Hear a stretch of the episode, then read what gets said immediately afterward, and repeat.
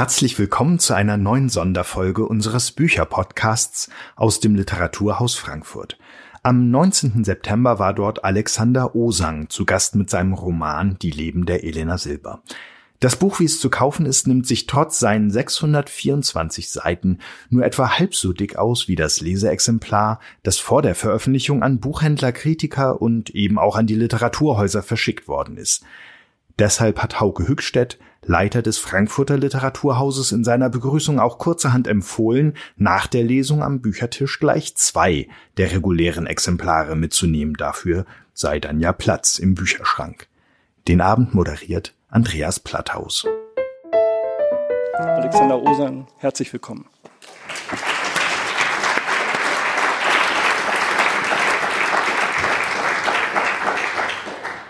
Meine Damen und Herren, damit Sie nicht das Gefühl bekommen, dass Sie betrogen werden, wenn Sie gleich zum Büchertisch gehen, muss noch gesagt werden, was Hauke Hückstedt nicht getan hat, dass das dünnere Buch genau die gleichen Inhalt hat. Ansonsten wäre es tatsächlich sehr interessant gewesen, diesen Abend heute zu bestreiten. Ich hätte über ein wunderbares Herrschaftswissen verfügt und wir hätten darüber diskutieren können, welche Dinge da doch noch der Zensur unterworfen worden sind. Natürlich hätten wir es auf den Verlag geschoben, aber nein, Sie haben tatsächlich einfach ein, ein, ein wesentlich angenehmer in der Hand liegendes Buch als diesen Kavänsmann von, von Berg, was wir haben, was andererseits, als mich das Buch erreichte, für mich eine große Freude war, denn ich hatte es vorher nur als ausgedruckte Fahne gelesen und man bekommt ein Gespür für ein Buch, finde ich, erst dann, wenn man es wirklich in der Hand hält. Und die Fahnenlektüre war für mich insofern unglaublich faszinierend, als ich sehr schnell nach ungefähr 50, 60 Seiten wusste, das, ist, das hat wirklich epische Qualitäten. Und ich muss zugeben, mein Epos kann für mich gar nicht dick genug sein, auch in der Anmutung. So gesehen sind Sie vielleicht doch benachteiligt, wenn Sie dieses schmale Buch dann da erwerben werden. Aber ich glaube, Hauke Höchstedt wäre für einen leichten Aufpreis auch bereit, sein Presseexemplar an Sie abzugeben, falls Sie auch so etwas richtig Solides dann da haben möchten. Die Leben der Elena Silber habe ich jetzt zum zweiten Mal gelesen, weil sich natürlich gehört, dass man vor dem Abend dann nochmal den ersten Leseeindruck überprüft. Und äh, das kann ich Ihnen zumindest auch schon mal sagen. Wenn Sie das Buch erwerben sollten, dann haben Sie mindestens zweimal Lektüre. Denn es ist im höchsten Maße sinnvoll, es zweimal zu lesen. Nicht deshalb, weil das sein müsste, sondern weil das Vergnügen größer wird, wenn man es zum zweiten Mal liest. Das heißt nicht, dass es beim ersten Mal kein Vergnügen gegeben hätte, aber es bedeutet, dass man viele, viele Feinheiten, gerade auch des Aufbaus dieses Buches, der Charakterisierung der Figuren, noch besser besser versteht, wenn man schon mit einer gewissen Vorkenntnis über den Gesamtverlauf des Buches noch einmal daran herangeht. Es war ein wunderbares Erlebnis, diese zweite Lektüre. Damit Sie jetzt aber ein Gefühl dafür bekommen, wie dieses Buch überhaupt klingt, wird Alexander Osang einen Abschnitt daraus zu Beginn vorlesen. Vielen Dank. Schwer beeindruckt.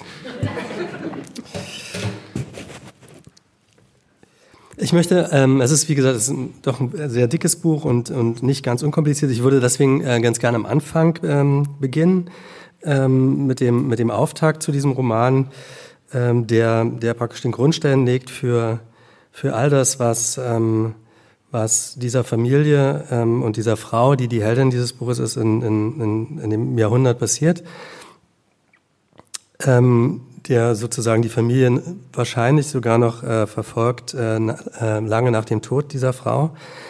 Ähm, der Auftakt äh, findet im Februar 1905 in, in Russland statt, in einer kleinen Stadt, äh, in der kleinsten Stadt, e-, ehrlich gesagt, äh, Russlands, ähm, Gorbatov.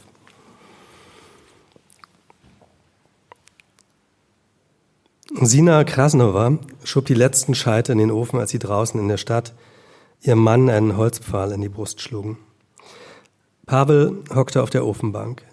Jelena stand an der Tür und wartete, dass ihr Vater endlich zurückkam.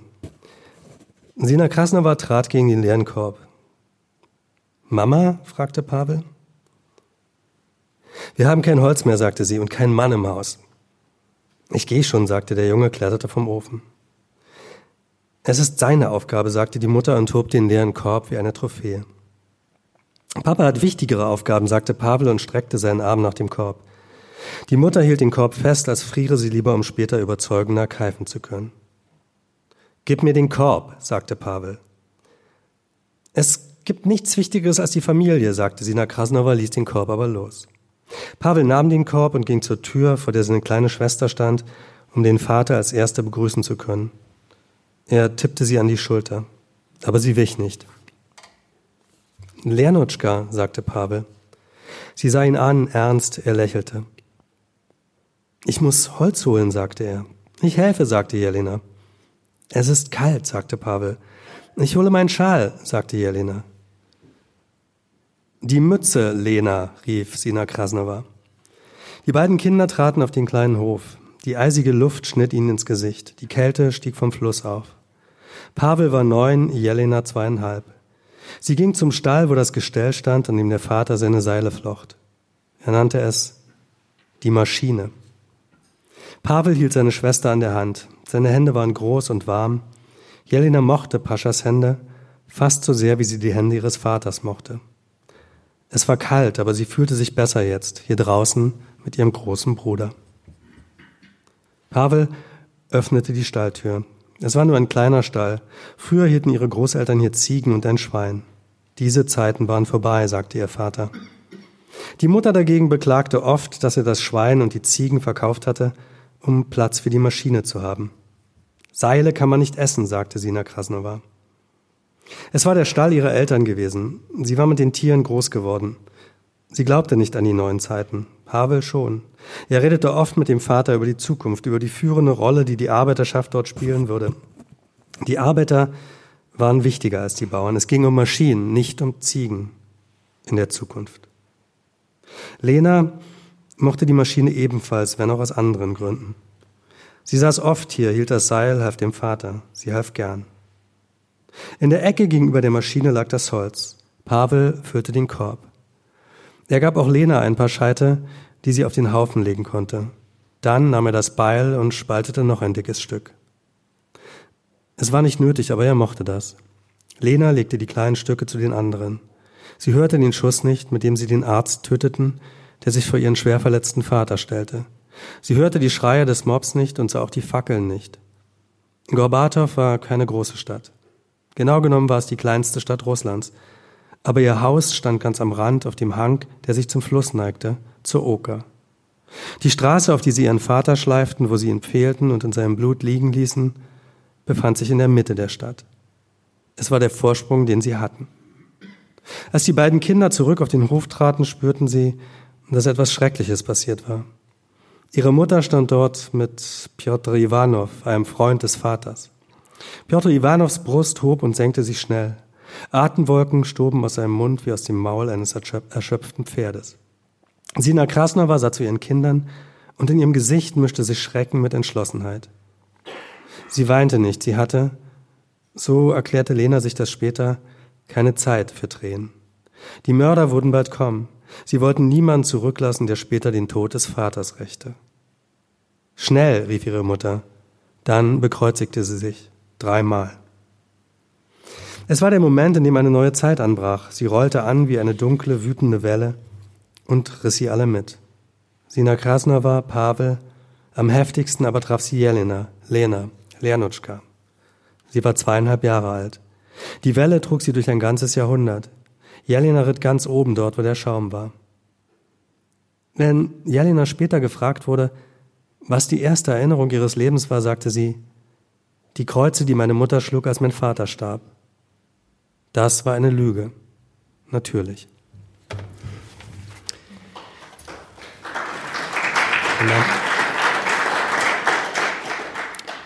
Das ist, Sie werden es sofort gemerkt haben, das Auftaktkapitel zu diesem Buch gewesen. Und das Buch ist in gewisser Weise chronologisch erzählt und in gewisser Weise auch nicht. Die Erzählstruktur ist eine, die zwischen verschiedenen Zeitebenen hin und her springt, die einmal das Leben der Elena Silber verfolgt, beginnend eben mit ihrer frühesten Erinnerung im Jahr 1905 und dann voranschreitend und nicht ganz genau, aber darüber möchte ich nachher noch ganz kurz sprechen. Aber im Regelfalle folgt auf ein Kapitel über das Leben von Jelena Silber ein Kapitel in Berlin der, nennen wir es jetzt Zeit, im Jahr 2017. Wie früh stand es fest, dass das Buch diese Struktur haben sollte, diesen ständigen Wechsel zwischen zwei Zeitebenen, wovon eine sehr konzentriert ist auf ein paar Monate im Jahr 2017 und die andere fast das ganze 20. Jahrhundert umfasst? Ähm, also die Struktur hat sich eigentlich erst beim beim Schreiben so ergeben, ähm, um ehrlich zu sein. Ähm, und ähm, und ich habe das ausprobiert, ob es funktioniert, mhm. weil weil natürlich die Gefahr bestand, dass man ähm, äh, im ähm, sozusagen im 20. Jahrhundert dann nicht die sozusagen nicht die die, die nötige Kraft aufbringen kann, um um diesen Wechsel wirklich durchhalten zu können und ähm, und ich habe es einfach ähm, ausprobiert. Es gibt ja noch ein paar Ausreißer. Es geht dann auch manchmal in die 80er Jahre zurück und so. Ähm, äh, genau, ich habe versucht, ja, so, sozusagen so eine Art Mix herzustellen und ähm, und ich habe ja, also ich habe dieses Buch hat ja eine, hat eine extrem lange Geschichte. Also ich habe ähm, äh, ganz ur, also ich trage mich mit dem Gedanken an diesem Buch bestimmt, bestimmt schon 15 Jahre und habe immer mal versucht irgendwie anzufangen und dann war der wirkte der Stoff irgendwie unbeherrschbar für mich, viel zu groß. Und dann habe ich äh, kleinere ähm, Romane dazwischen geschoben ähm, und ähm, Erzählungen geschrieben und Reportagen ja sowieso. Und dann habe ich vor ein paar Jahren mal ähm, angefangen ähm, und ähm, da hatte das Buch einen komplett anderen Ton. Da war es mir eher so ein Road-Movie. Ähm, es gibt ja am Ende so, eine, so ein Kapitel, wo der, wo der jüngere Protagonist mit seinem, mit seinem Cousin diesen Ort Gorbatov besucht in der Jetztzeit. Ähm, und und, und die beiden sozusagen, das sollte im Prinzip das Buch werden. Mhm. Ähm, und der, aber der Ton stimmte irgendwie nicht, habe ich irgendwie 100 Seiten geschrieben und habe das gelassen und habe dann ähm, relativ zeitig dieses Anfangskapitel geschrieben. Und das lag dann erstmal und äh, relativ schwer und habe dann ähm, sozusagen einfach angefangen, die, in, der, in der Jetztzeit diesen, diesen, ähm, diesen Enkelsohn zu beschreiben. Hm. Wenn Sie sagen, dass der Plan ungefähr 15 Jahre zurückgeht, dann wäre das Ihr zweites Prosabuch geworden. Die Nachrichten sind im Jahr 2000 erschienen, der Roman, den Sie wahrscheinlich alle kennen, großer Erfolg, wunderbar verfilmt worden. Und danach gab es dann ein Erzählungsband und bis zum nächsten Roman dauert es ja eine gewisse Weile. Wenn man so eine sehr faszinierende Idee hat und die dann 15 Jahre vor sich herträgt, muss sie natürlich doch ein, mehr mit einem selbst zu tun haben als, als, als andere Stoffe, die man zwischenschiebt. Dem Klappentext konnte ich entnehmen, was ich bei der Lektüre der Fahne noch nicht wusste, dass zumindest die eigene Familiengeschichte eine Rolle bei der, äh, bei der Konstruktion, nicht beim Inhalt des Buches mutmaßlich gespielt hat. Können Sie darüber sprechen, wie viel familiäres da drin steckt? Naja, es ist so, dass ähm, zumindest ähm, dieses initiale Erlebnis ähm, äh, ähm, sehr viel mit diesem, mit diesem Buch zu tun. Also meine Großmutter war Russin, meine Großmutter ist in diesem Jahr, ist im selben Jahr geboren wie wie ähm, Jelena Silber. Und auch ihr Vater ist sozusagen von ähm, äh, auf, die, auf diese brutale Weise von, von äh, ähm, äh, umgebracht worden, von äh, der weil er ein aufständischer Seiler war von, von Zahntruppen. Mhm. Ähm, und, ähm, und diese Geschichte habe ich, also ich habe meine Großmutter erst kennengelernt als ähm, als alte Frau ähm, und äh, die ähm, und ich war ein, war ein Junge, so also ein oder ein Jugendlicher, 15, 16. Sie hat die Geschichte erzählt, die immer klang eher wie so ein, wie so ein russisches Märchen für mich. Ähm, und ich habe eigentlich relativ spät ähm, begriffen, dass die sozusagen unsere Familie extrem beeinflusst hat, äh, bis wahrscheinlich sogar meine Generation beeinflusst hat, äh, geprägt hat. Und dafür habe ich irgendwie eine Art von Stoff gesucht, ähm, ähm, um so eine Art, um eine Familiengeschichte zu erzählen. Die ist dann relativ frei. Ähm, und äh, ich wollte aber eben sozusagen immer schon auch damals einen Stoff, sozusagen, die Nachrichten war ja ein Buch, was sich sehr stark mit der mit der mit, mit der DDR beschäftigt, mit meinem Großwerden der DDR, mit meiner sozusagen mit mit diesem mit diesem Bruch, mit diesem Identitätsbruch, mit dem ähm, mit einem Helden, der versucht nochmal neu anzufangen, seine, seine, seine ähm, Wurzeln kappt. Und, ähm, und ich wollte, ich hatte aber damals bereits schon den Verdacht, also weil es gab so viele Jubiläen und äh, die, dass die, dass es ein, ein Fehler ist, sozusagen diese, ähm, diese seltsamen Ostdeutschen auf diese 40 Jahre DDR zu reduzieren. Ähm, die werden ja jetzt auch wieder analysiert, jetzt stehen ja wieder Jubiläen an und es wird sozusagen der der seltsame Ostler irgendwie ähm, analysiert und seziert und so weiter. Ähm, und ich glaube, vieles von dem, was seltsam an mir ist, zumindest, und seltsam an meiner Familie ist, reicht weitaus weiter zurück ähm, als, als in diese DDR-Zeit. Und, ähm, und das war die Idee. Das war damals die Idee.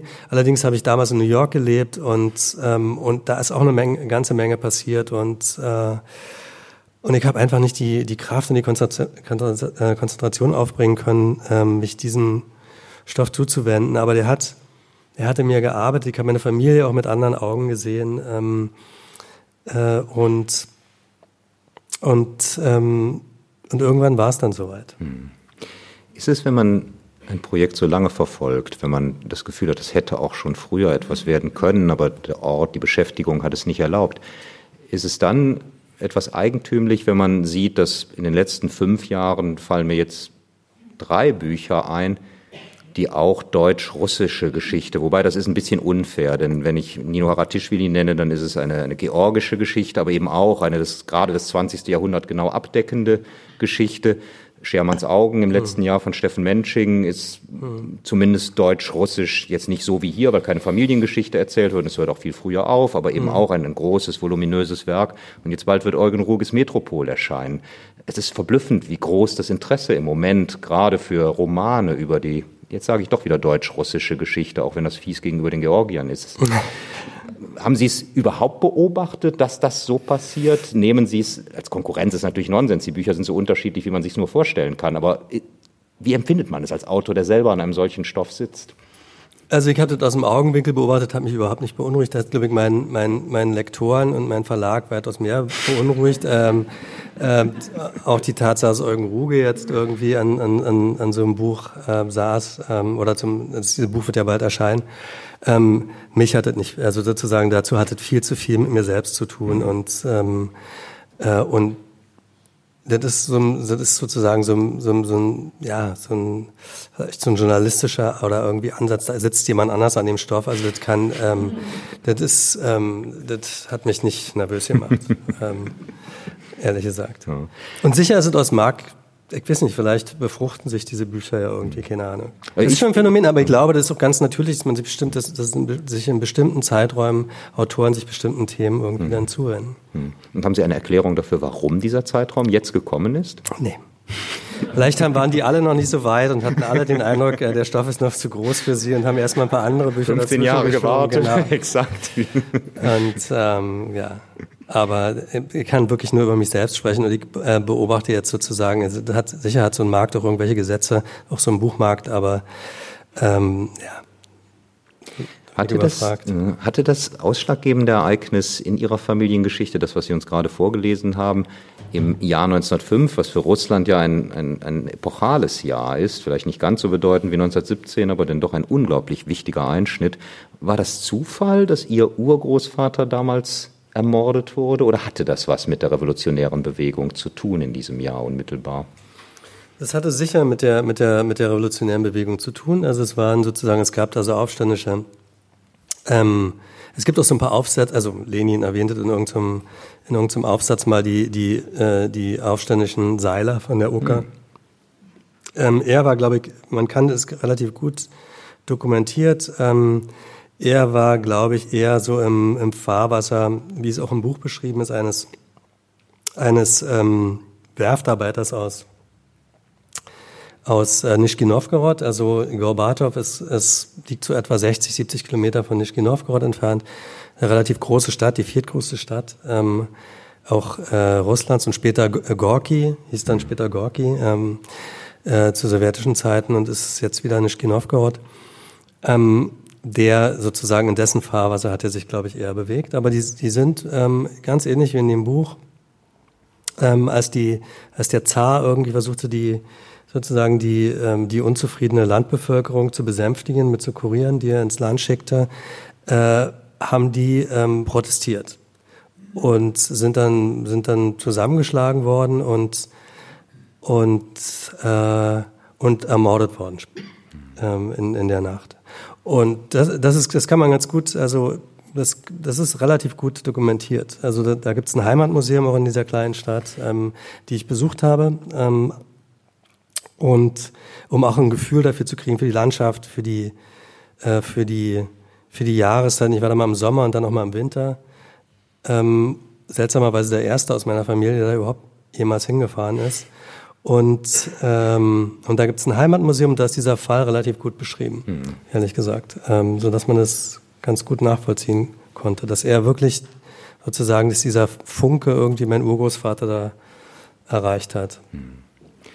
Sie sprachen schon an, dass, dass die Konstellation des Buches an sich wahrscheinlich nicht genau derjenige in ihrer Familie entspricht. Was man dann schon daran merkt, wenn man sieht, dass der sagen wir jetzt, gegenwärtige Protagonist namens Konstantin deutlich jünger ist als sie. Ja, aber das ist ja, nicht, das ist ja kein Zufall. Das hoffe also ich wenigstens, die, sozusagen ja.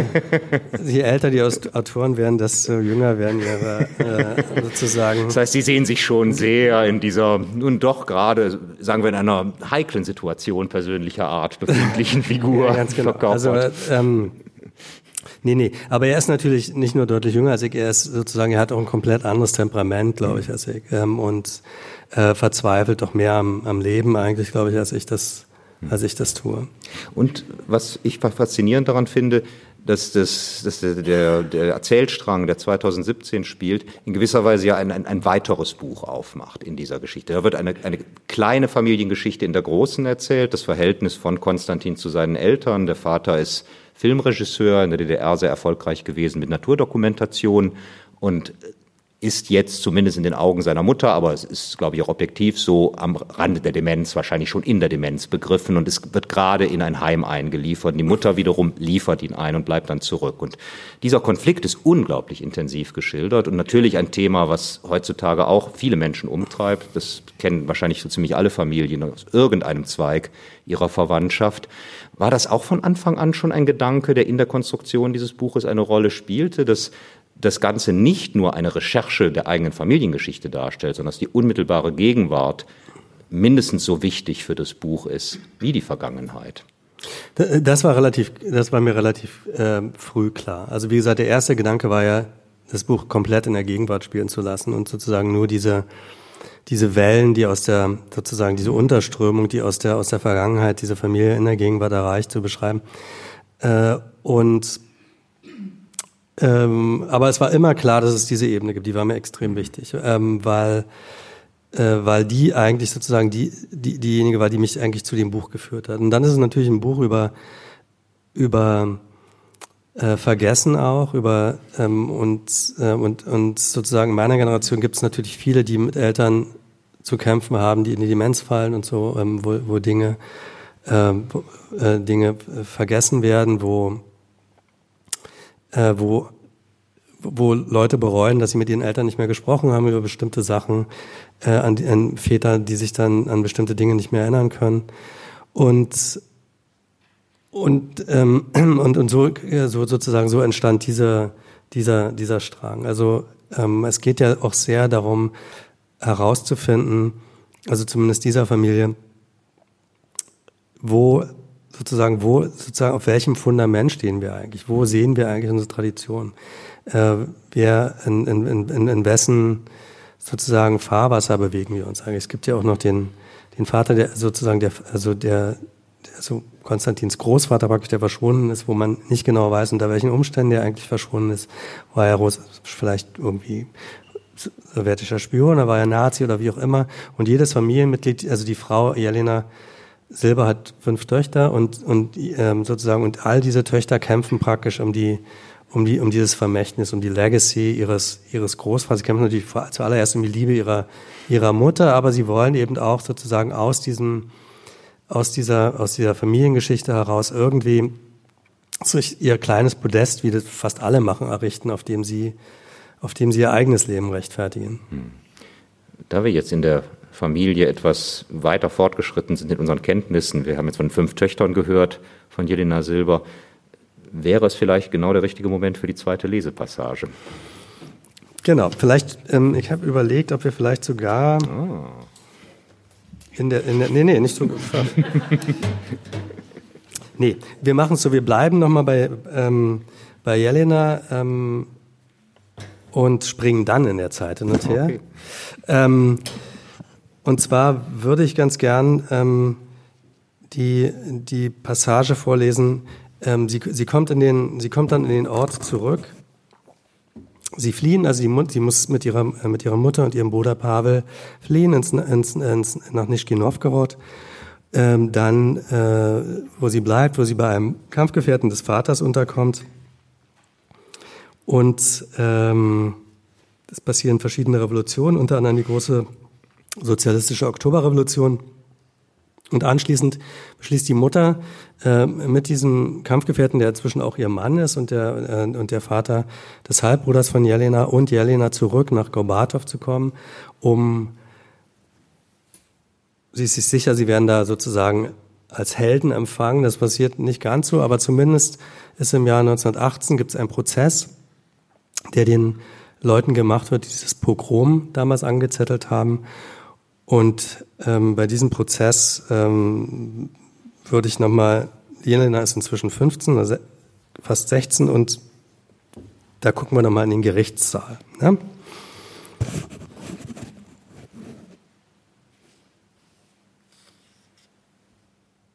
Am letzten Tag, als die Strafen verkündet wurden, platzte der Gutssaal fast aus allen Nähten. Der ganze Ort war hier, um in die Gesichter der Delinquenten zu sehen, die im Moment, da sie ihr Schicksal erfuhren. Es würde, da waren sich alle sicher, ein hartes, ein unwiderrufliches Urteil sein. Die Zeiten waren so. Die junge Republik kannte wenig Mitleid, mit ihren Feinden.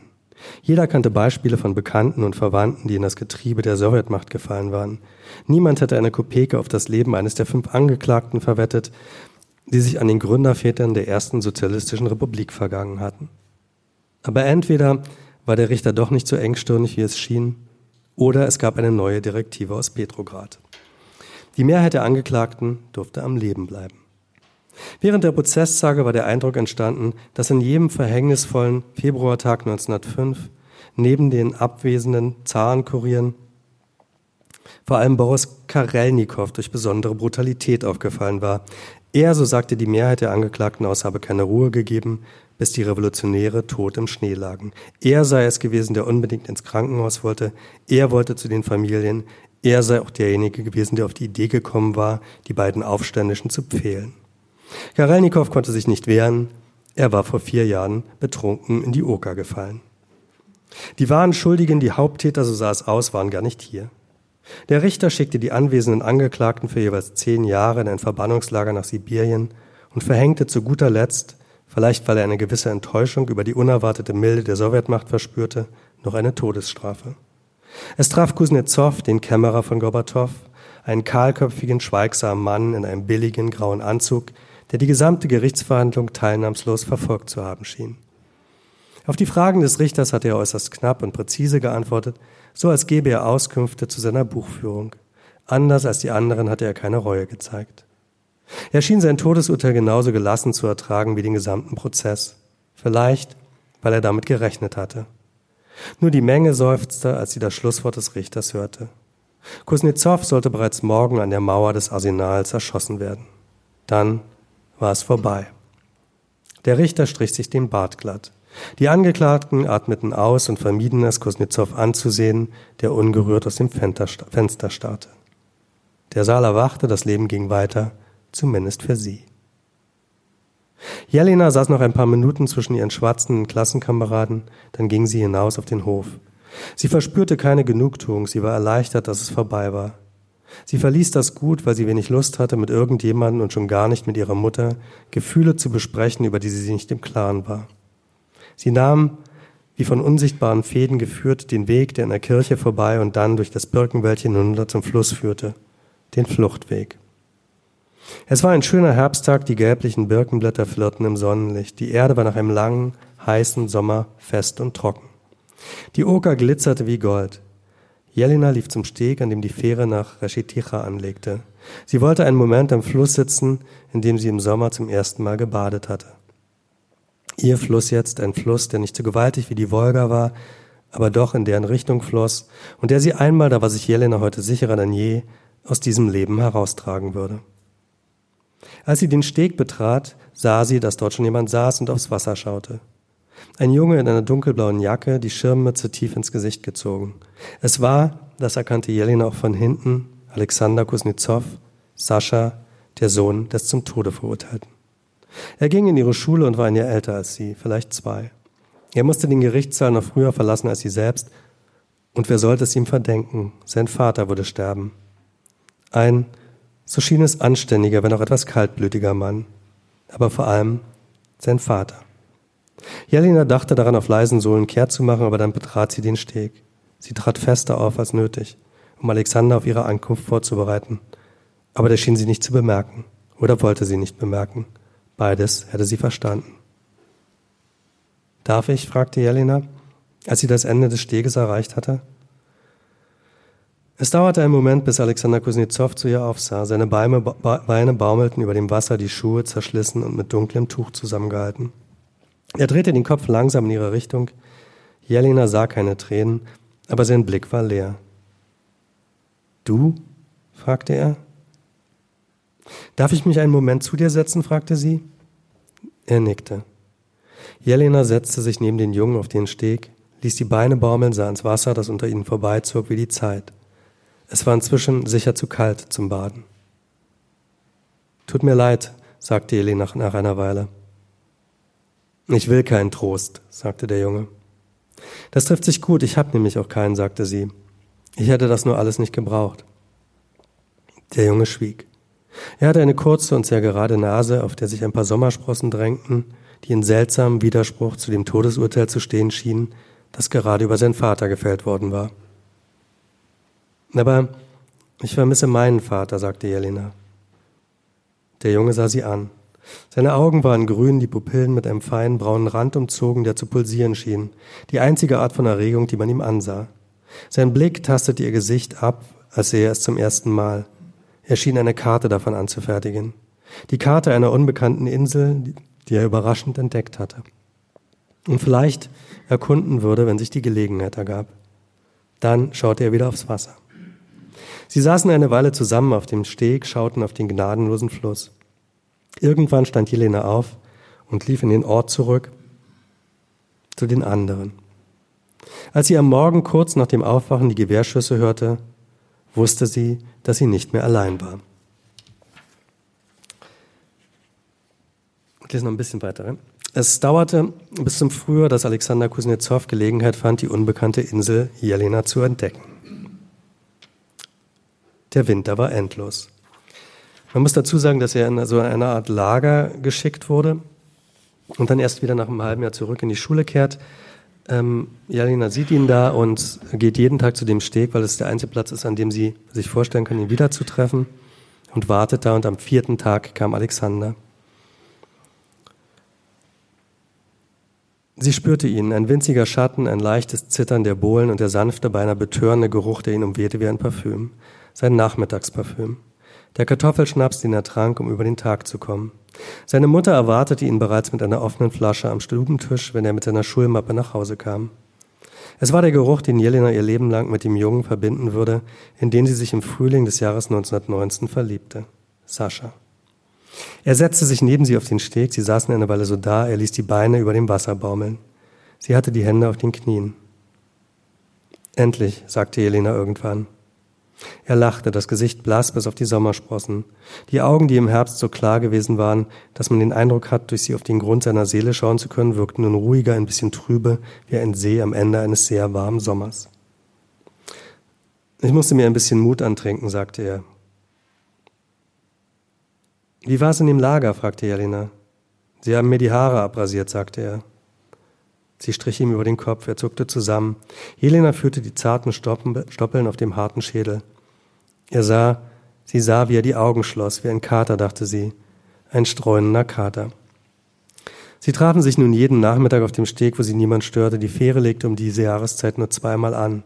Im Morgengrauen, wenn sie die Arbeiter aufs andere Ufer nach Reshitira brachte, wo zwei große Fabriken standen und in der Abenddämmerung, wenn die Arbeiter zurückkamen.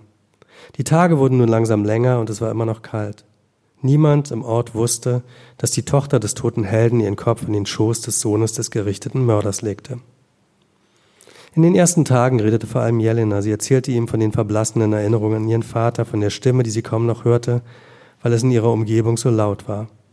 Von ihrem Stiefvater, der sich in das Leben ihrer Familie gesetzt hatte wie eine Zecke von der Mutter, die sich für den Mann entschieden hatte und gegen sie. Ihre Mutter, sagte Jelena, habe nie wirklich um ihren Vater getrauert. Sie habe sich sofort in die Arme des nächsten Mannes geworfen.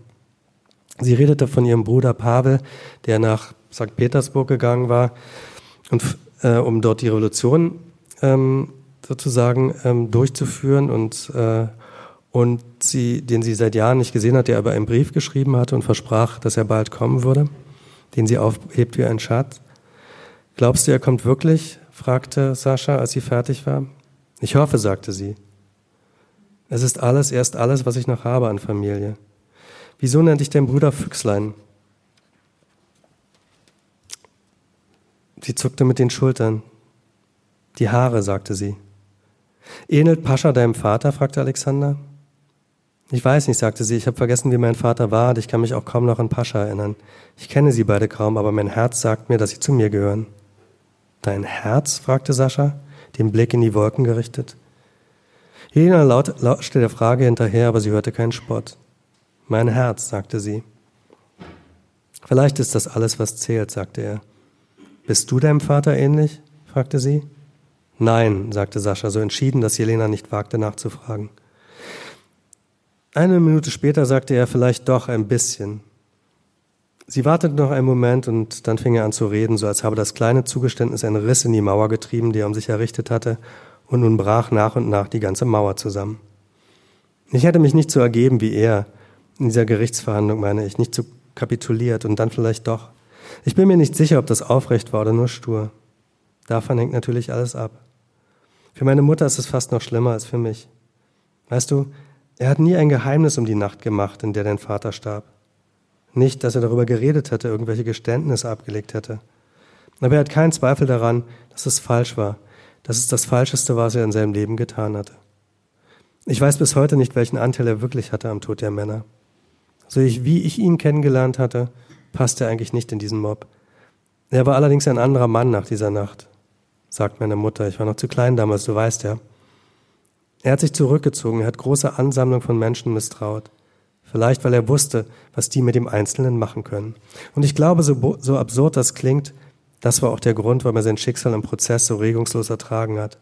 Er wollte sich nicht noch einmal gemein machen mit den Halunken, die damals mit Fackeln durchs Dorf zogen und nun alle Schuld auf die Leute abwälzen wollten, die nicht mehr am Leben waren. Er wollte sich aber auch nicht gemein machen mit den neuen Herrschern, die heute sagen, was falsch war und was richtig. Die einzige Möglichkeit, ehrlich zu bleiben, gerecht zu sein, die er sah, war zu schweigen. Ich kann das, wie gesagt, nur vermuten. Er hat seine Beweggründe nicht mit uns geteilt. Und meine Mutter möchte jetzt nicht mehr darüber spekulieren. Wenn ich meine Vermutung ausbreite, schließt sie die Augen. Ich glaube, in diesen Momenten erinnere ich sie so zu sehr an meinen Vater. Den hat sie ja auch nicht verstanden. Insofern sind wir uns vielleicht doch ähnlich.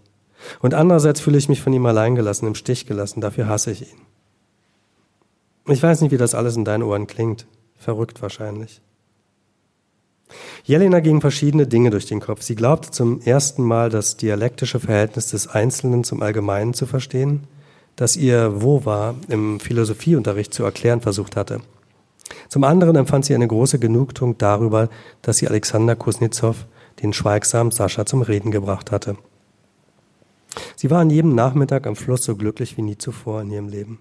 Sie sah den Jungen an, der auf dem Steg lag, den Blick in den Himmel. Er trug ein verwaschenes Hemd auf seinem flachen Oberkörper, der auf dem Holz lag wie ein Brett. Die Beine in den Militärhosen hatte er angezogen und übereinander gelegt. Die Sommersprossen in seinem Gesicht blühten im Frühlingslicht auf. Die eleganten Wörter, die der Junge benutzt hatte, seine klaren, leuchtenden Gedanken, passten nicht zu der schäbigen Kleidung, die er trug. Sie hatte die Schönheit unter der abgewetzten Fassade freigelegt, Sie hatte immer gewusst, dass sie da war, die Schönheit, dachte Jelena. Sie hatte sie aus dem Jungen herausleuchten sehen. Sie beugte sich über ihn, sie sah die Wolken, die sich in seinen Augen spiegelten, verschwinden. Ihre dicken roten Haare fielen auf sein Gesicht. Sie spürte den weichen Bart auf der Oberlippe, als sie ihn küsste, sie schmeckte den süßen Alkohol in seinem Mund. Sie wollte ihn unter sich begraben, in ihm verschwinden, alles gleichzeitig. Ein unbekanntes, berauschendes Gefühl, das sie früher als erwartet aus Gorbatow heraustrug. Die Männer verschwinden aus den Leben der Elena Silber. Wir haben es jetzt schon von dreien in gewisser Weise unmittelbar erzählt bekommen. Der Vater wird ermordet, der spätere Ehemann, das haben Sie eben schon erwähnt, verschwindet unter sehr ominösen Umständen, ohne dass man genau weiß wie. Und der Bruder ist mittlerweile auch verschwunden. Ich verrate kein großes Geheimnis dieses Buchs, wenn ich sage, dass auch Alexander irgendwann ihr verloren gehen wird. Keiner von diesen vier sehr wichtigen Männern in ihrem Leben findet einen, einen Ausgang aus seiner Existenz in diesem Buch, den Jelena unmittelbar miterlebt, sondern sie bekommt alles eigentlich nur erzählt. Es wird nie in gewisser Weise aus ihrer Perspektive Wahrheit geschaffen. Das fiel mir irgendwann sehr stark auf, weil es natürlich einen Gegensatz darstellt zu dem anderen Mann, der in diesem Buch verschwindet, der Vater von Konstantin, der von seiner Frau tatsächlich abgeschoben wird, die ihn aus dem Leben herausdrängt. Wie ist dieser Kontrast zu verstehen, dass, dass die Tochter von Jelena Silber ihren Mann in gewisser Weise aktiv abschiebt, mit besten Absichten, ohne jeden Zweifel, vielleicht auch mit einigen weniger guten, aber besten Absichten vor allem für sich, und dass in gewisser Weise Jelena Silber alles widerfährt, dass sie wenig aktiven Anteil an ihrem eigenen Schicksal nehmen kann? Gute Frage. Ähm, das äh, ist mir gar nicht so aufgefallen, aber ich, ähm, es, ist, ähm, es ist in der Tat so. Also ist, ähm, vielleicht ist es das, ähm, äh, was wirklich in, der, in, der, in ihrer Tochter Maria, die also die sozusagen die, die Mutter von, von dem Helden von Konstantin ist, dessen Vater ins Heim abgeschoben wird, ähm, was sie der vermacht hat. Also ich meine, sie sind ja beide sehr starke und auch sehr, sehr harte Frauen. Es ist, es ist natürlich auch ein, ein Buch in, sozusagen, das, das von Frauen getragen wird. Ja, also die Männer sind alle nicht nur, dass sie verschwinden, sondern sie sind auch relativ schwach. Auch Konstantin ist ja, äh, der, der Enkelsohn ist ja eigentlich eine, eine sehr schwache Figur. Und ähm, ich kann es gar nicht sagen, warum, warum die eine, warum der, der ein, ich, ich glaube auch nicht, dass ihr nur, das, da, da tut man ja auch ein bisschen Unrecht. Es ist nicht so, dass ihr alles widerfährt. Sie, sie ist schon auch schon sehr aktiv. Sie, ich glaube, dass die große Liebe sozusagen in ihrem Leben schon Alexander ist, der Mann, äh, den sie da im, im Sommer kennenlernt. Äh, und sie entscheidet sich aber an einem, der, und der verschwindet eben sozusagen zunächst ähm, in, in seiner Karriere, äh, im Land irgendwie, im Krieg äh, kehrt dann aber auch wieder zurück, äh, trifft sie wieder und so.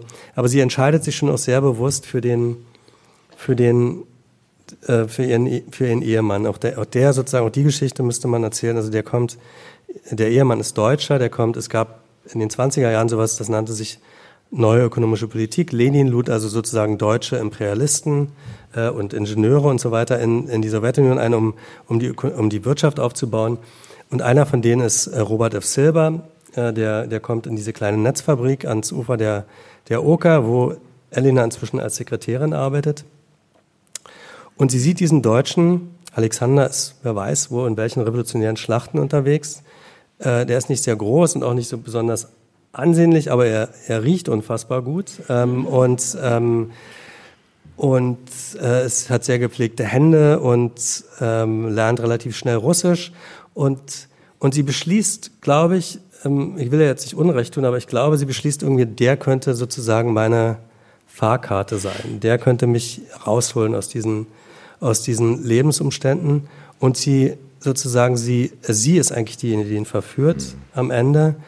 Ähm, dann später entgleiten ihr die Dinge so ein bisschen, auch was Robert F. Silber angeht. Aber, aber am Anfang ihres Lebens trifft sie doch schon sehr bewusst auch, in, auch Entscheidungen als, als Frau. Und auch später ist sie sozusagen äh, als sie, sie, sie geht mit diesem Mann zunächst nach St. Petersburg, äh, später nach, nach Moskau, wo er, wo er arbeitet. Sie kommen 36, als Stalin immer mehr durchdreht, immer paranoider wird, äh, gerade so ähm, in so einer wilden Verfolgungsjagd in, in, ähm, aus, der, aus der Sowjetunion fliehen sie und landen 36 während der Olympischen Spiele ausgerechnet in Berlin sozusagen vom Regen in die Traufe. Sie rennt eigentlich dann immer nur weg. Und ähm, von da aus gehen sie nach Soro. Sie bleibt eigentlich Fremde, natürlich als Russin äh, in, in Deutschland. Ähm, und, und nach dem Krieg, wie gesagt, in den Kriegswirren verschwindet dann auch Robert F. Silber. Und sie muss mit diesen Töchtern, fünf Töchter, also die eine stirbt, mit vier Töchtern ähm, mit gebrochenen Deutsch irgendwie sich durchschlagen bis nach Berlin. Und sie lässt dann ihre Töchter auch einen fast ein Jahr lang auf einem Bauernhof zurück. Auch das ist eine relativ bewusste und ähm, zumindest sagen mir das einige Leserinnen, unfassbar harte Entscheidung, ähm, die sie da trifft. Also sie ist jetzt nicht nur jemand, dem Dinge widerfahren, sondern, sondern sie, sie trifft auch Entscheidungen. Hm. Und, ähm, und sie ist auch eine, eine, relativ harte Mutter. Sie trifft dann auch die Entscheidung, dass nur die ältesten beiden Töchter studieren dürfen, die jüngeren beiden nicht, obwohl sie ein großes Talent hat. Maria zum Beispiel, die Mutter von Konstantin, die wir jetzt beschreiben, die später ihren Mann ähm, ins, so, ins Heim abschiebt, kann man so fast sagen. Also sie, sie arbeitet schon daran, sie erträgt eben auch diese Schwäche nicht, glaube ich, diese, die erstreckt, erstreckt die, der, der Vater war eben so ein, war so ein, so ein Tierfilmer eben, so ein, ein relativ starker, großer, gut aussehender Mann. Ähm, ein Spötter eben auch, der sich sozusagen, die haben sich in DDR-Zeiten so ein bisschen die, die Welt durch Spott eben doch vom, vom Leibe gehalten. Sie hielten sich auch, gibt auch diesen Dünkel, finde ich sehr interessant, den die Familie hat in, in, in Ostzeiten. Und äh, und, und der wird plötzlich schwach und das erträgt die, glaube ich, nicht, ähm, die Mutter von Konstantin. Und so muss der gehen. Also so verschieden sind sich die Frauen eigentlich gar nicht, ähm, mhm.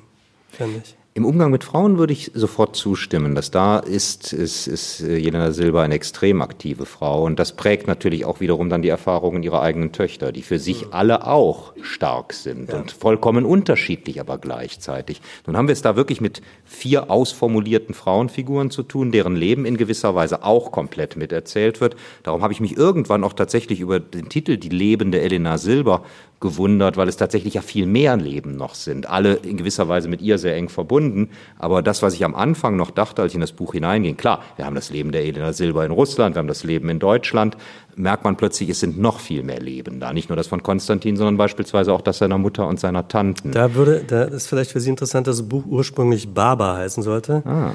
Ähm, was, ähm, was allerdings beim Verlag durchgefallen ist. Äh, und ähm, was ja, wie man dem Buch entnehmen kann, auch bei Jelena Silber durchgefallen wäre. Genau, aber, genau, und wahrscheinlich aus den Gründen auch im Verlag durchgefallen ist. Ähm, aber sozusagen, das war eigentlich der Gedanke, der sozusagen, das hätte das zusammengehalten irgendwie, ähm, ja. weil es ja dann, ähm, ähm, dann gab es nochmal den, den Versuch von mir, den Verzweifeln ist, ähm, die, die Sehnsucht der großen Flüsse zu nennen ähm, äh, das Versprechen der großen Flüsse, mhm. nicht die Sehnsucht, das mhm. Versprechen der großen, der großen Flüsse, Flüsse, weil, weil der, auch das, der, äh, die Flüsse sind ja auch ein Motiv, die, die immer wiederkehren in dem, ähm, und dann haben wir uns dafür entschieden, ist auch ein schöner Titel, ähm, aber es ist in der Tat so, es ist nicht nur, ähm, es sind nicht nur die, die verschiedenen Leben der Elena Silber. Mhm. Die Konstruktion der vier Frauenschicksale in der mittleren Generation, also der, der Mutter und der Tanten von Konstantin, der Töchter von, von Jelena, hat mich deshalb so fasziniert, weil man da in gewisser Weise das in vier Teile verteilt geboten bekommt, was Jelena Silber alleine leistet, nämlich in gewisser Weise den Anfang der Geschichte der Sowjetunion zu erzählen an ihren Lebensstationen. Die vier Töchter erzählen die Geschichte der DDR mit. Mhm. Was ich etwas vermisst habe und was mich überraschte nach diesem Anfang ist, ich hätte gedacht, bei Konstantin könnte jetzt vielleicht die Geschichte der Bundesrepublik, des vereinten Deutschlands ganz zentral sein. Das spielt aber keine große Rolle. Die Wendezeit beispielsweise ist, sie kommt vor, selbstverständlich, sie ist auch ein Einschnitt. Es gibt ein, ein sehr spätes Kapitel, wo man merkt, wie, wie diese damals dann, wie dann schon sehr alte Jelena Silber mit dieser neuen deutschen Welt, deutsch-deutschen Welt, gemeinschaftsdeutschen Welt konfrontiert wird. Aber danach die Zeit bis 2017, wo der zweite große Strang des Buches spielt, ist seltsam leer. Der hm. spielt keine Rolle für, für Konstantins eigenes Schicksal. Man hat das Gefühl, alles, was ihn ausmacht, kommt aus der Zeit davor. Ja, also es ist, es ist in der Tat so, er, ist, er wird davor, es ist sozusagen, er ist, er ist ja nicht umsonst noch zehn Jahre jünger als, ähm, als ich. Er ist sozusagen so eine, ähm, so eine gewisse Generation, die in so einem, ähm, die in so einer so eine, so eine, ich bin immer schwierig, sozusagen tue mich immer schwer mit so Generationendefinitionen, aber es gab, glaube ich, so eine Lost Generation, die, ähm, die, äh, die, äh, die, die, diese, diese Wende so mit 14, 15 wie ihn 16 getroffen hat, ähm, mit äh, Eltern, die ähm, sozusagen die wenig Orientierung bieten konnten in der Zeit, Lehrern, die ihnen wenig Orientierung bieten konnten, weil sie sich alle selbst neu orientieren mussten, äh, die in eine sozusagen ähm, und die ähm, oft so eine gewisse Antriebslosigkeit, Leere, Orientierungslosigkeit mit mitschleppen. Und insofern erzählt die Figur, glaube ich, schon was über mhm. diese über diese Jahre zwischendurch.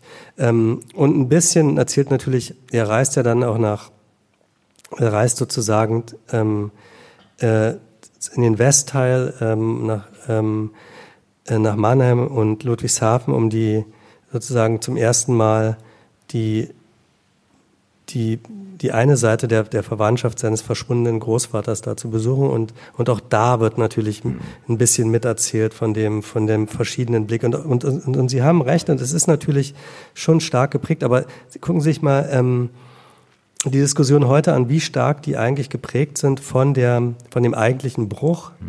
ähm, und weniger von den, sozusagen von den Erfahrungen in dieser Nachwendezeit, mhm. in dieser Nachwendegeneration. Der ist, glaube ich, als Figur schon äh, schon ein Produkt dieser dieser Wende ähm, und und beschreibt eigentlich, finde ich, auch diese diese diese diese Jahre der Unsicherheit ähm, sozusagen haben sich sozusagen in seinem Temperament irgendwie manifestiert. Mhm. Man muss dazu dann auch sagen, denn das ist sehr, sehr wichtig für das Buch, denn das, damit wird dann Konstantin eingeführt zu Beginn, dass er jemand ist, der im Filmgeschäft agiert und der gerade eine Idee für eine Fernsehserie hat, die er versucht dann potenzielle Interessenten zu verkaufen. Und das ist eine großartige Mediensatire, die da, oder Satire ist leider Gottes wahrscheinlich fast das falsche Wort. Das ist eine sehr, sehr kühle Mediendarstellung, wie sich die Verhältnisse tatsächlich zurzeit darstellen, was man da zusammen konstruiert, um eine Idee durchzubringen, was eigentlich völlig an dem ursprünglichen Gedanken vorbeigeht, damit man sie populärer machen kann und wie das dann letztlich auch wieder scheitert. Das schien mir jetzt für jemanden, der aus dem Printjournalismus kommt, ein sehr interessanter Einblick ins Filmgeschäft. Nun haben Sie natürlich selber ein Drehbuch geschrieben für die Nachrichten. Das heißt, Sie werden ungefähr wissen, wie solche Dinge ablaufen. Spielt das da auch eine, also hat das diese Darstellung beeinflusst?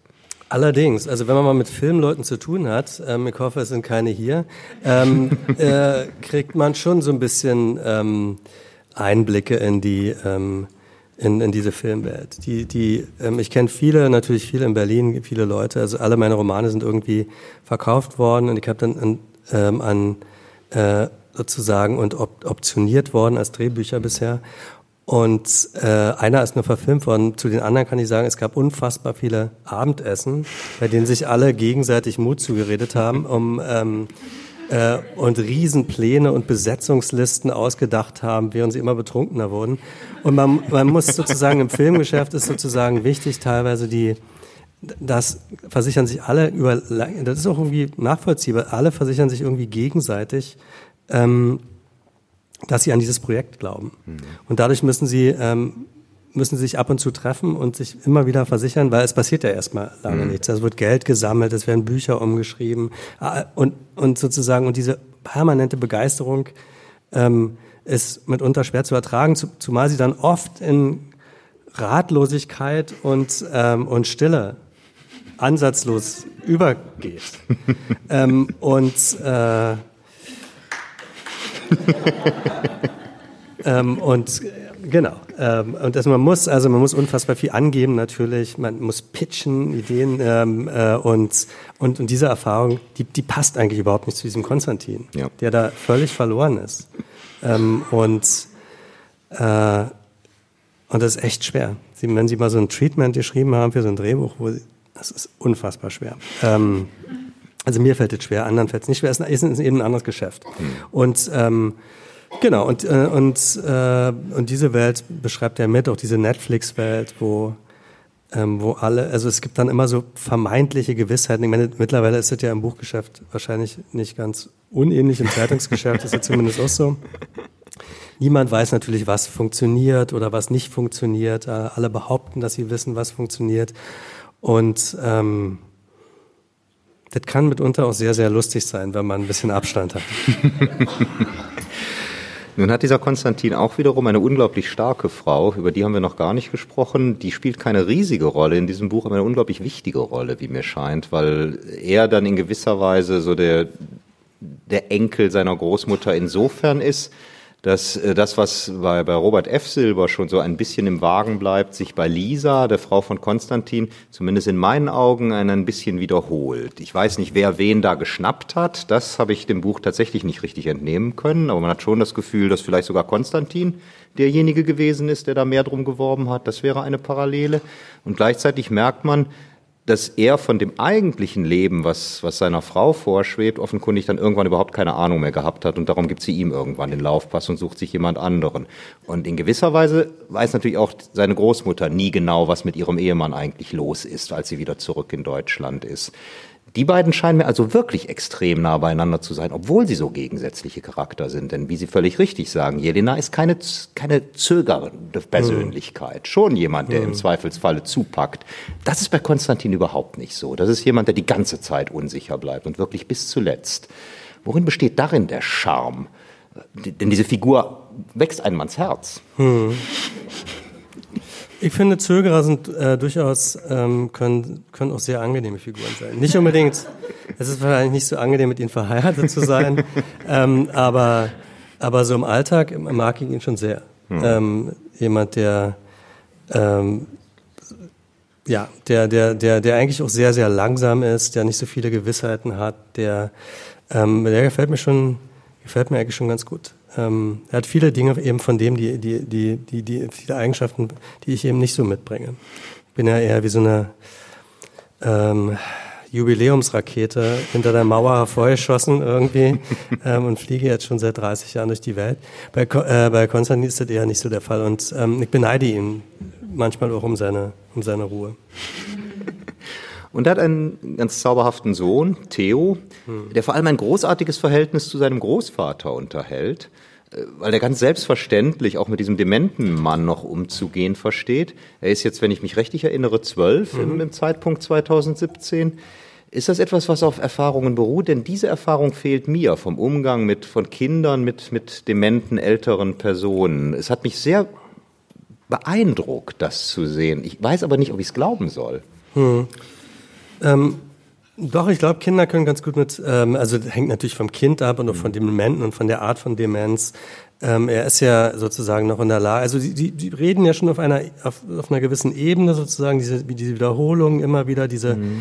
diese, auch diese äh, Flucht in, in, in, in, zum Beispiel in Witze, in Redewendungen, äh, in, in so Quizfragen, die der, die der, die sein Großvater ja hat, die, die machen es dem Jungen irgendwie auch, auch ähm, und der, der mag natürlich auch diese Generation, also sozusagen diese, diese Großvätergeneration, die ihn eigentlich nicht so bedroht wie die, wie die Mutter und der Vater, da, da muss man sich nicht entscheiden, der ist keine große Gefahr, der tut ihm natürlich am Ende auch irgendwie leid, ähm, aber er kann dieses, dieses Spiel spielt er viel eher mit. Der, der, man muss eben sagen, die, diese Familie hat pausenlos irgendwelche Quizfragen gestellt. Früher, als, als werden ja auch so, wie gesagt, Kapitel aus den 80er Jahren so Autofahrten beschrieben, wo Konstantin mit seinem Vater pausenlos irgendwelche anspruchsvolle äh, Quizfragen beantworten muss, äh, also so zu Visconti-Film und, und Truffaut und all diese Dinge spielen immer so, kennen Sie Kino ähm, für Intellektuelle im Auto und er muss immer irgendwelche Fragen beantworten zu Filmen, die er nie gesehen hat. Und ähm, äh, bis ganz, bis jetzt, selbst in der, in der praktisch in der, in der nahenden Demenz zitiert er noch Buñuel und sagt, es gibt nichts Schlimmeres, als das Wort Tisch umschreiben zu müssen. Äh, ähm, sozusagen, wer hat das gesagt? Und dann muss er natürlich sagen, Buñuel. Und der, und der Kleine muss mit ihm über Theo Lingen und äh, der heißt Theo und das gibt's immer der Theo, der Theodor, der steht bei uns im Fußballtor über Hans Moser und Theo Lingen, Leute, die der überhaupt nicht kannt, aber er spielt es mit und es macht ihm irgendwie auch, auch Freude und er merkt natürlich auch, dass er seinem Großvater wichtig ist. Hm. Wobei das eine Szene ist, wo man merkt, was für eine unglaubliche Zuneigung in die Figuren hineingelegt ist, als der Vater irgendwann sieht, der, sein Sohn spielt dieses Spiel weiter. Was er mit seinem Vater gespielt hat, macht jetzt sein Sohn wiederum genauso mhm. mit ihm weiter, in dem Moment, wo absehbar ist, dass es der Großvater nicht mehr lange tun wird. Mhm. Und trotzdem fand ich diese Szene fast ein bisschen grausam, weil natürlich diese beiden älteren Männer, die man, die wir da hatten, als so schwache Charakter geschildert worden sind, dass man sich sehr große Sorgen um Theo macht, dass der vielleicht genau diese Muster auch wieder reproduzieren wird. Nicht, nicht zu Unrecht, würde ich sagen. Bei den Frauen dagegen wir haben es jetzt schon mehrfach angesprochen, ist es ganz erstaunlich, wie stark die durch die Zeiten durchkommen. Also auch die, die Töchter in ihren jeweiligen Berufen, wie Sie sagten, zwei studiert, äh, eine davon ziemlich erfolgreich, eine irgendwann leider Gottes auch relativ jung gestorben. Mhm. Die beiden jüngeren Töchter dagegen mehr oder minder eben verhindert in dem, was sie wirklich interessierte und trotzdem mit, mit sehr, sehr eigenständigen Entscheidungen. Bei der Mutter von, von Konstantin ganz, ganz klar, gerade auch im letzten Moment noch, damit jetzt will sie ihr Leben alleine führen. Aber die, die allerjüngste Schwester ist insofern natürlich eine besonders interessante, weil das diejenige ist, die die DDR verlässt und äh, dann im Westen eine, eine neue Chance sucht. Und gleichzeitig scheint es mir die Tante zu sein, mit der Konstantin den besten Draht hatte aus den Berichten, die man aus der DDR-Zeit dann noch so bekommt. War auch das klar, dass es bei, diesen, bei dieser DDR-Familie, die nun sonst komplett da verwurzelt ist, diesen Staat begleitet, dass es da eine geben wird, die ausbricht und in den Westen rübergeht? Oder ist das dann doch in gewisser Weise die Kompensation dafür, dass der Westen ansonsten keine so zentrale Rolle spielt? nee, nee, so schreibe ich jetzt nicht, dass ich sage, jetzt muss irgendwie der Westen. Ähm, nicht als reine Rollenprosa. Ähm, ähm, jetzt lassen wir mal eine abhauen. Ähm, äh, nee, glaube ich schon, dass sich das irgendwie auch relativ ähm, dass sich das aus dieser Familie irgendwie, aus dieser Familie ergibt, die sich ja doch für irgendwas, für irgendwas, also gerade die jüngste Tochter, ja, die das da macht, die, sie sozusagen, die hat ja am meisten eigentlich um die Liebe ihrer Mutter gekämpft. Die, die wurde nicht nur auf dem Bauernhof zurückgelassen, sondern die wurde auch später nochmal in, mhm. ins Heim geschickt, als die Mutter sagte, äh, ich schaffe das alles nicht. Hat da herzerweichende Briefe an sie geschrieben. Und, ähm, und ich glaube, ähm, und es ist, es ist ja, es ist eine DDR-Familie, aber es ist dann eben dann doch irgendwie keine DDR-Familie. Mhm. Gerade die von Konstantin nicht, sozusagen, die glauben schon, auch der Vater ist eben Tierfilmer, ähm, darf auch auf verschiedene Festivals fahren und, ähm, und wird, ähm, und ich glaube, sein großer Erfolg beruht aber darin, dass er missverstanden wird. Also die, seine Filme werden immer so als Parabeln, Widerstandsparabeln ausgelegt. Er macht dann mal irgendwie so einen Film über Luxe in Polen, der als sozusagen als Parabel auf den Aufstand, Arbeiteraufstand in in Danzig ähm, gesehen wird. Er widerspricht und nicht und ähm, äh, und, und, und da gibt es einige davon. Ähm, und, ähm, und, und, und sozusagen, es gibt auch eine komische Szene, wo er sozusagen die Rede zur Jugendweihe seines, seines Sohnes hält und, ähm, und mit seiner Elterngeneration abrechnet und ihm sozusagen bestimmte Dinge.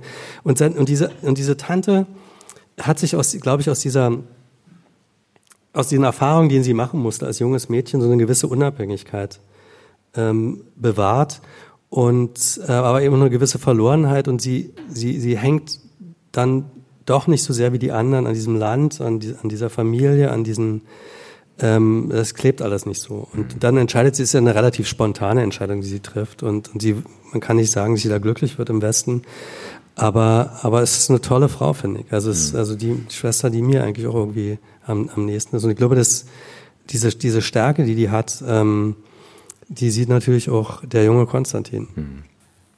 Wir hatten ganz am Anfang schon darüber gesprochen, dass es diesen steten Wechsel gibt zwischen der Vergangenheit und der Gegenwart mit zwei Brüchen im Buch, weil es eben Kapitel gibt, genau wie Sie dann auch sofort sagten, die eben in die DDR, die 80er Jahre in der DDR zurückgehen wo ich mich trotzdem gewundert habe, dass die eingeschoben wurden, weil das andere natürlich in einem ganz klassischen Verständnis einer, einer Buchstruktur logisch gewesen wäre, immer Wechsel hin und her.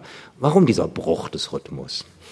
Ist eine gute Frage, das habe ich nicht gefragt. Ich habe auch manchmal überlegt, ob ich die rausnehme oder. Ähm, das wäre schade gewesen. Finde ich auch. Ich finde die eigentlich sehr schön. Also ähm, ich finde sozusagen, das war mir auch eine Möglichkeit, diesen sozusagen diese Zeit zu zeigen, auch diesen, diesen jungen Konstantin zu zeigen und das, ähm, in, in, in, in einem anderen Alter, äh, ähm, eben als Junge, der, der eben ähm, schon auch irgendwie verängstigt war und Angst vor der Zukunft hatte, aber eben noch nicht so, nicht so antriebslos war wie, wie der Konstantin, den wir später kennenlernen. Und äh, also mir, mir gefällt, also mir gefallen sowieso diese Rhythmuswechsel und, ähm, und, und, und am Ende habe ich mich deswegen dafür entschieden, weil mhm. die, äh, diese Zeit, auch der Vater zum Beispiel, ich wollte ähm, Kapitel haben, wo der Vater, der, der als, als dementer Mann irgendwie dargestellt wird, nochmal in seiner vollen Kraft zu sehen. Mhm. In beiden Kapiteln war mir das möglich, ihn mhm. zu zeigen. Einmal brechen die zu dieser großen Reise auf. Und es war eben ähm, auch toll ähm, und eine Möglichkeit, Jelena, also Baba, irgendwie zu sehen. Die sind ja auch, spielt ja auch in, in einem einen, verbringt er die Ferien bei seiner Großmutter. Ähm, und, äh, und man sieht sie in, in, in, dieser Zeit und beim anderen ist es diese Jugendweihe, wo sie mhm. plötzlich von Alexander redet als alte Frau. Mhm. Und dann gibt es zwei Abfolgen von Kapiteln, die ich wunderbar gelöst finde, weil einmal ein, ein sehr früh, ein, ein Kapitel in den 40er Jahren in Berlin spielt und dann äh, springt das Ganze sowieso dann auch in die Jetztzeit natürlich in Berlin, dieses Spiel. Aber es gibt zwei Dinge, wo Konstantin Berlin verlässt. Das einmal geht er nach Sorau, das muss man vielleicht noch sagen, denn ich glaube, die wenigsten wissen, wo das liegt. Eine, eine mhm. Stadt in Schlesien, die eben die, die, die Heimatstadt der Familie Silber ist, wo sie ihr, ihre Industrieunternehmen haben. Und das andere Mal ist dann eine Reise, die Konstantin zusammen mit seinem Cousin Juri nach Russland nimmt. Und auch da ist dem Kapitel, was dann in Moskau spielt, ein Rückblick in Moskau vorgeschaltet. Also ein unmittelbarer Sprung um, um mehrere Jahrzehnte, aber im selben Ort bleibend. Das ist natürlich genau gesetzt. Hm. Aber es kommt erst sehr, sehr spät im Buch. Und ich habe mich da dann tatsächlich gefragt, ob es in, in dieser, dieser, dieser Betonung, dieser, dieser Parallelität, ob damit nicht in gewisser Weise wieder jetzt sorry, das ist wieder das Wort kompensieren, nur gut gemacht wird, dass es vorher diese, diese Zeitbrüche wiederum gab, dass dann plötzlich die beiden Zeitebenen so unmittelbar miteinander verknüpft werden über den Ort, dass man wieder in diesen alten Rhythmus zurückgeführt wird und ihn richtig spürt bei diesem hm. Übergang. Das mag eine, eine, eine Rolle gespielt haben, es hat sozusagen die gesamte Struktur des Buches ist ja sozusagen, dass sich die dass sich sozusagen die, die beiden aus großer Entfernung nähern. Mhm. Ähm, und, äh, und, und es ist sozusagen wie, wie sozusagen, ich führe die zusammen, mhm. glaube ich. Also das war, glaube ich, auch der sozusagen, ähm, ich ziehe die am Ende die, die Fäden zusammen. Mhm. Ähm, und dadurch wird es eben eine recht, kriegt so einen starken, starken ähm, Sog und Ausdruck. Mhm. Nachdem Sie aber wiederum vorher einige Fäden wunderbar locker haben auslaufen lassen, mhm. Robert Silber haben wir mehrfach angesprochen. Man wird nie erfahren, was mit ihm genau war. Und jetzt müssen wir auch noch einmal kurz auf, auf Pavel eingehen. vielleicht doch. Ja, vielleicht ist eine der, der gebotenen Erklärungen auch genau die richtige, in der Tat. Aber Pavel ist es ja ganz genauso. Der Bruder kommt ganz wenig in dem Buch vor. Und wenn er später nochmal auftritt, und das möchte ich jetzt nicht vorwegnehmen, in einer sehr, sehr dubiosen Rolle. Und es gibt erstaunlicherweise einen eine Wiederkehr von ihm, die nur erzählt wird, in, die in gewisser Weise indirekt dokumentiert wird, die aber nie in einem Kapitel wirklich berichtet wird, was mich sehr verblüfft hat. Denn ich gebe zu, auf diese zweimal im Buch angesprochene Begegnung mit Pavel im Nachkriegs-Berlin mhm. habe ich bis zuletzt gewartet, weil ich dachte, die muss doch noch kommen.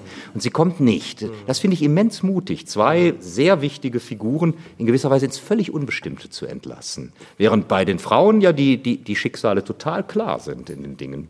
I'll take it as a compliment. you, you definitely can.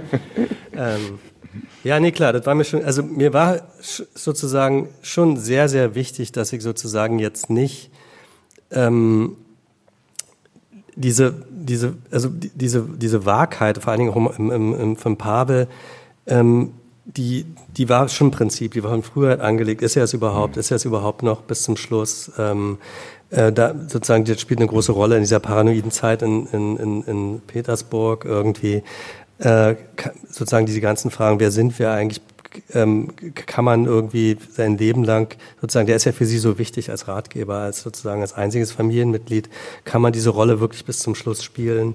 Oder klammert sie sich eigentlich nur daran? Das war mir schon total wichtig, diese Dinge nicht aufzu aufzuerklären. Und auch, was Robert F. Silber angeht, ist natürlich total wichtig, dass der, dass der beides hätte sein können, mhm. ähm, als für mich als Motiv.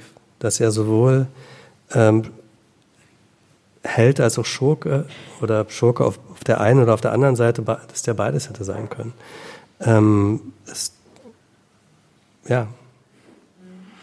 Bevor wir jetzt mit einer letzten Passage aus dem Buch den Abend beschließen werden, möchte ich nur noch mal sagen, das, was ich jetzt noch gar nicht richtig angesprochen habe oder nur einmal sehr kurz, das ist das, was mich an diesem Buch sehr besonders fasziniert hat, ist, dass man eine Geschichte erzählt bekommt von zwei Staaten, von Russland oder in diesem Fall genauer dann doch, ah nee, doch Russland, die Sowjetunion ist ja in der Tat auch schon mit 1905 vorweggenommen.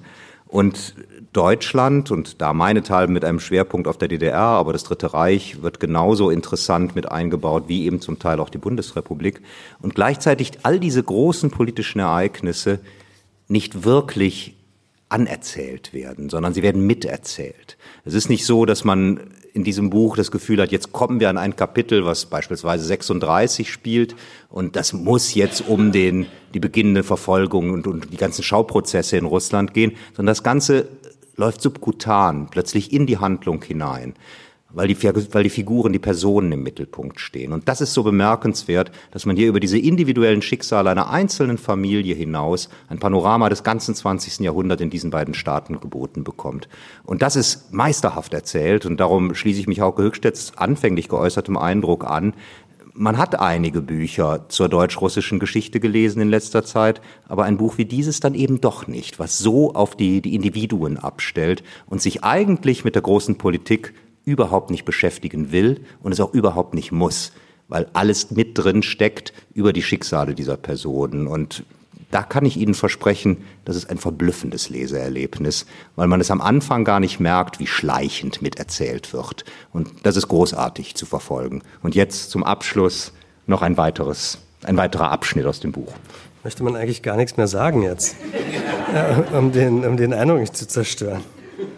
Ähm, wir, ähm, ich, ich glaube, ich springe wirklich mal in die Gegenwart 2017, ähm, auch relativ am, am Beginn des Buches wird der Konstantin, über den wir schon viel geredet haben, ähm, vorgestellt. Er kommt gerade von einer ähm, Recherchereise in Odessa wieder und ähm, wo er einem Tennisspieler folgt, dessen Leben er sozusagen vielleicht für einen dieser Streamingdienste für Netflix irgendwie erzählen will äh, diese, diese sozusagen diesen Pitch äh, bei Netflix, der wird dann eben später äh, beschrieben.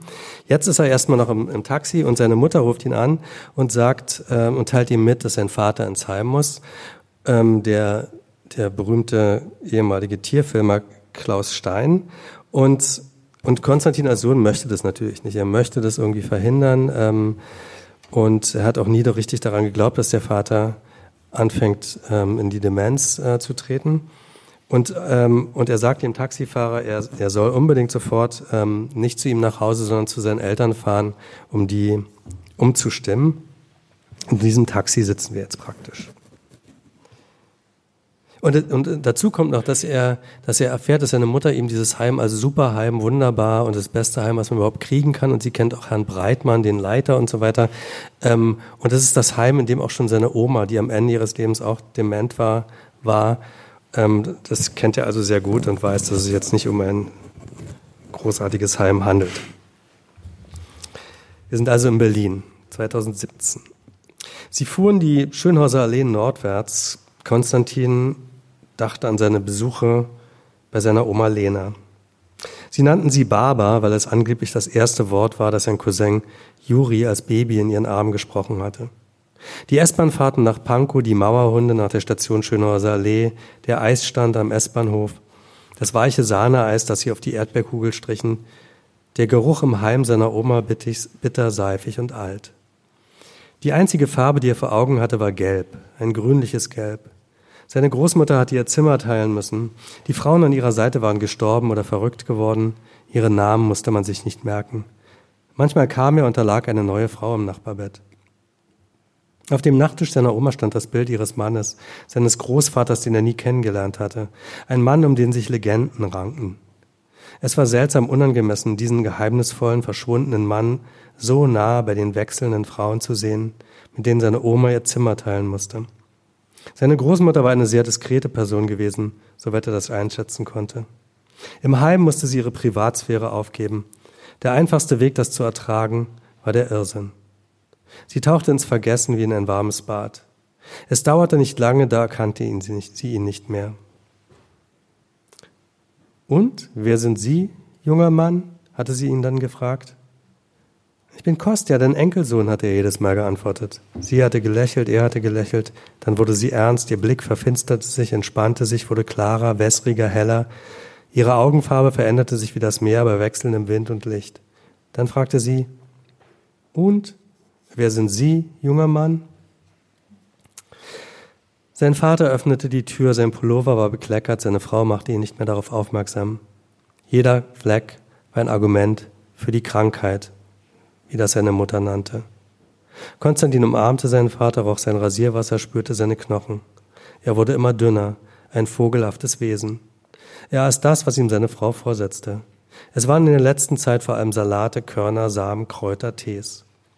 Sie hatte die Krankheit zunächst mit einer Diät bekämpft, die sie ursprünglich entwickelt hatte, um eine eigene Demenz abzuwehren. Ihre Mutter, seine Oma Lena Barber, war eine dicke Frau gewesen, spezialisiert auf Speisen, in denen sich viel Mehl und Butter befand. Die ungesunde Ernährung hatte sie schließlich in den Wahnsinn getrieben. So ging die Theorie seiner Mutter. Als sein Vater vor etwa zehn Jahren den ersten Lux in ihrer Wohnung sah, Tomek, räumte seine Frau den Kühlschrank aus. Sein Vater schloss die Wohnungstür, wartete im Korridor unsicher, wohin die Reise von hier aus gehen sollte. So, sagte er schließlich. Geht schon mal ins Wohnzimmer, rief seine Mutter aus der Küche. Ich mach Kaffee. Konstantin schob seinen Vater an der spitzen Schulter den Flur hinunter. Der Blick ins Zimmer seiner Mutter, das peinlich aufgeräumt war. Zwei schmale Hellerau-Regale, die mit den wenigen Büchern gefüllt waren, die, noch, die sie noch für wichtig hielt.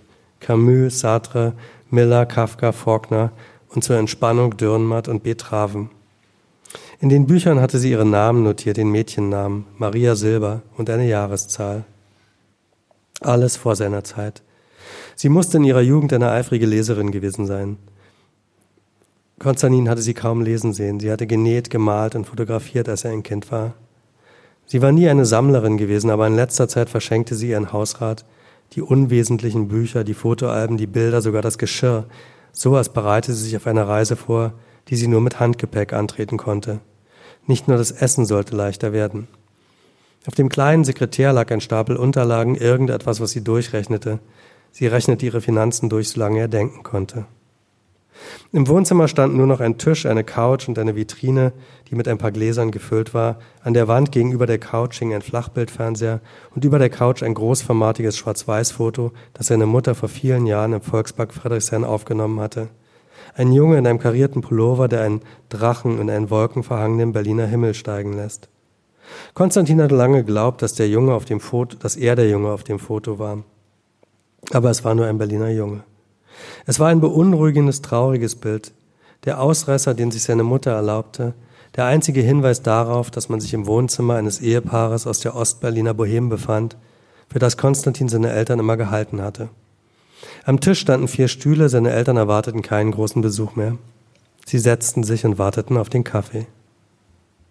So, sagte sein Vater wieder. Seine Augen leuchteten im Abendlicht, das durch die Balkonfenster ins Zimmer fiel. Grüne Augen. Er war ein gut aussehender Mann, kantiges Kinn, gerade Kieferlinie, volle weiße Haare. Aber er hatte den Blick eines Kindes, was ihn zusammen mit dem bekleckerten Pullover hilflos aussehen ließ. Du willst also in Barbers Heim? fragte er. Von wollen kann keine Rede sein, sagte sein Vater. Dann bleib doch. Geht nicht. Warum denn nicht? Wir haben es so entschieden. Wieso habt ihr mich nicht mal teilnehmen lassen an euren Überlegungen? Wieso werde ich immer nur vor vollendete Tatsachen gestellt? Weißt du, ich finde den Weg zur Toilette nicht, sagte sein Vater. Sie ist direkt neben dem Arbeitszimmer. Richtig. Seine grünen Augen füllten sich mit Tränen, sein stolzes Kind zitterte. Dann kam seine Frau mit dem Kaffee, zwei Tassen, eine für Konstantin, eine für seinen Vater. Türkisch, weil es so bekömmlicher war, bekömmlicher war, wie seine Mutter nicht müde wurde zu erklären. Die Oberfläche schillerte wie ein Fliegenauge. Konstantin spürte jetzt schon die Krümel zwischen den Zähnen. Seine Mutter trank nur ein Glas Leitungswasser. Hast du Hunger? fragte sie. Er schwieg, er hatte seit Odessa nichts gegessen, bis auf den Müsli-Riegel von Austrian Airlines. Wir haben nicht mit Besuch gerechnet, sagte sie. Ist ja gut, sagte er. Ich habe Kekse, sagte sie und stand wieder auf. Sie holte eine Metallschachtel aus der Vitrine, die mit alten Keksen gefüllt war, die ihn an die Hansa-Kekse seiner Kindheit erinnerten. Vielleicht waren es sogar welche. Sein Vater nahm sich einen Keks und stippte ihn in den Kaffee. Er rührte die krümelige Oberfläche auf unter dem kritischen Blick seiner Frau. Was hast du da eigentlich gemacht in Odessa? fragte sie. Du warst in Odessa? Schön, sagte sein Vater. Er zog den Keks aus dem Kaffee. Ich begleite einen Tennisspieler, sagte Konstantin. Ein Tennisspieler? sagte seine Mutter. Ich mochte den Tennissport immer, sagte sein Vater. Er wurde nicht gefördert, weil er keine olympische Disziplin war. Er ist ein Serbe, er hat einst mit Novak Djokovic gespielt. Sie sind als Kinder aus Belgrad geflohen. Djokovic ging nach München und wurde ein Weltstar. Mein Mann, er heißt Bogdan, zog zu seinem Onkel nach Frankfurt und blieb ein Talent. Das war mein einziges ähm, lokalpolitisches Zugeständnis an diesem Abend. Es, er war gut genug für ein Tennisstipendium an einem amerikanischen College. Er studierte Literaturwissenschaften in Kalifornien, diente ein Jahr lang in der serbischen Armee, schrieb zwei Romane, die niemand veröffentlichen wollte, heiratete eine jüdische Bibliothekarin aus Odessa, zog mit ihr nach Berlin und schlägt sich als Tennistrainer durch. Ich will ein Drehbuch schreiben mit einem Helden, der sich an ihm orientiert. Die Geschichte eines Weltbürgers wider Willen, die Geschichte einer Flucht. Das klingt so, als wolltest du sie mir verkaufen, sagte seine Mutter. Du könntest sie dir nicht leisten, sagte er. Ich will sie auch nicht, sagte sie. Konstantin atmete ein und aus und ein und aus. Er konzentrierte sich auf die Atmung, die Schönheit, das Existenzielle. Eine Technik, die er bei Sibylle Born gelernt hatte, die er besuchte, weil er sich in seiner Arbeit immer mehr verlor. Sibylle Born war Coach. Sie sollte ihm helfen, Entscheidungen zu treffen. Er konnte nicht Nein sagen, eigentlich konnte er weder Ja noch Nein sagen. Seit Jahren nicht. Und eigentlich war Frau Born nicht sein Coach, sie war seine Psychiaterin. Coach klang nur besser, arbeitsbezogener. Die Frage ist doch, ob es ein Heim sein, ein Heim sein muss, sagte er. Es gibt auch andere Möglichkeiten. Ja, sagte seine Mutter. Mich. Nein, Leute, die dir im Haushalt helfen, die dir mit Papa helfen. Euch, du weißt schon, sagte er. Ich möchte niemanden im Haus haben, der mir meine Sachen durcheinander bringt, sagte sie. Welche Sachen denn? fragte er. Meine Privatsachen, sagte seine Mutter. Sein Vater schaute zu, wie sich ein Stück seines Kekses löste und im Kaffee versank. Er schaute so interessiert, als beobachte er eine Kernspaltung. Du hast doch gar keine Privatsachen mehr, sagte Konstantin, nur noch Rechnungen. Das geht dich nichts an, rief seine Mutter. Sie schrie es. Konstantin atmete ein und aus. Papa könnte auch zu mir ziehen, sagte er. Du weißt doch gar nicht, wovon du redest, sagte seine Mutter. Du hast doch nicht mal dein eigenes Leben im Griff. Sie stand auf und verließ den Raum. Auf der Schwelle sagte sie, ohne sich umzudrehen, Fantasiedrehbücher.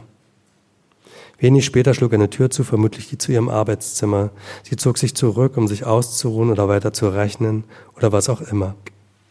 Er kannte diese Abgänge seit seiner Kindheit. Stundenlang stand er vor verschlossenen Türen, hinter denen seine Mutter schreiend verschwunden war, starrte auf geriffelte Glasscheiben auf der Suche nach einer Bewegung dahinter, zurückgelassen, ausgeschlossen, einsam, während sein Vater in irgendeiner osteuropäischen Wildnis versuchte, das Wesen einer Tierfamilie zu ergründen. Willst du vielleicht eine Praline? fragte sein Vater. Er schaute ihn an. Wir müssen irgendwo noch Pralinen haben. Wir haben immer Pralinen im Haus. Vielen Dank.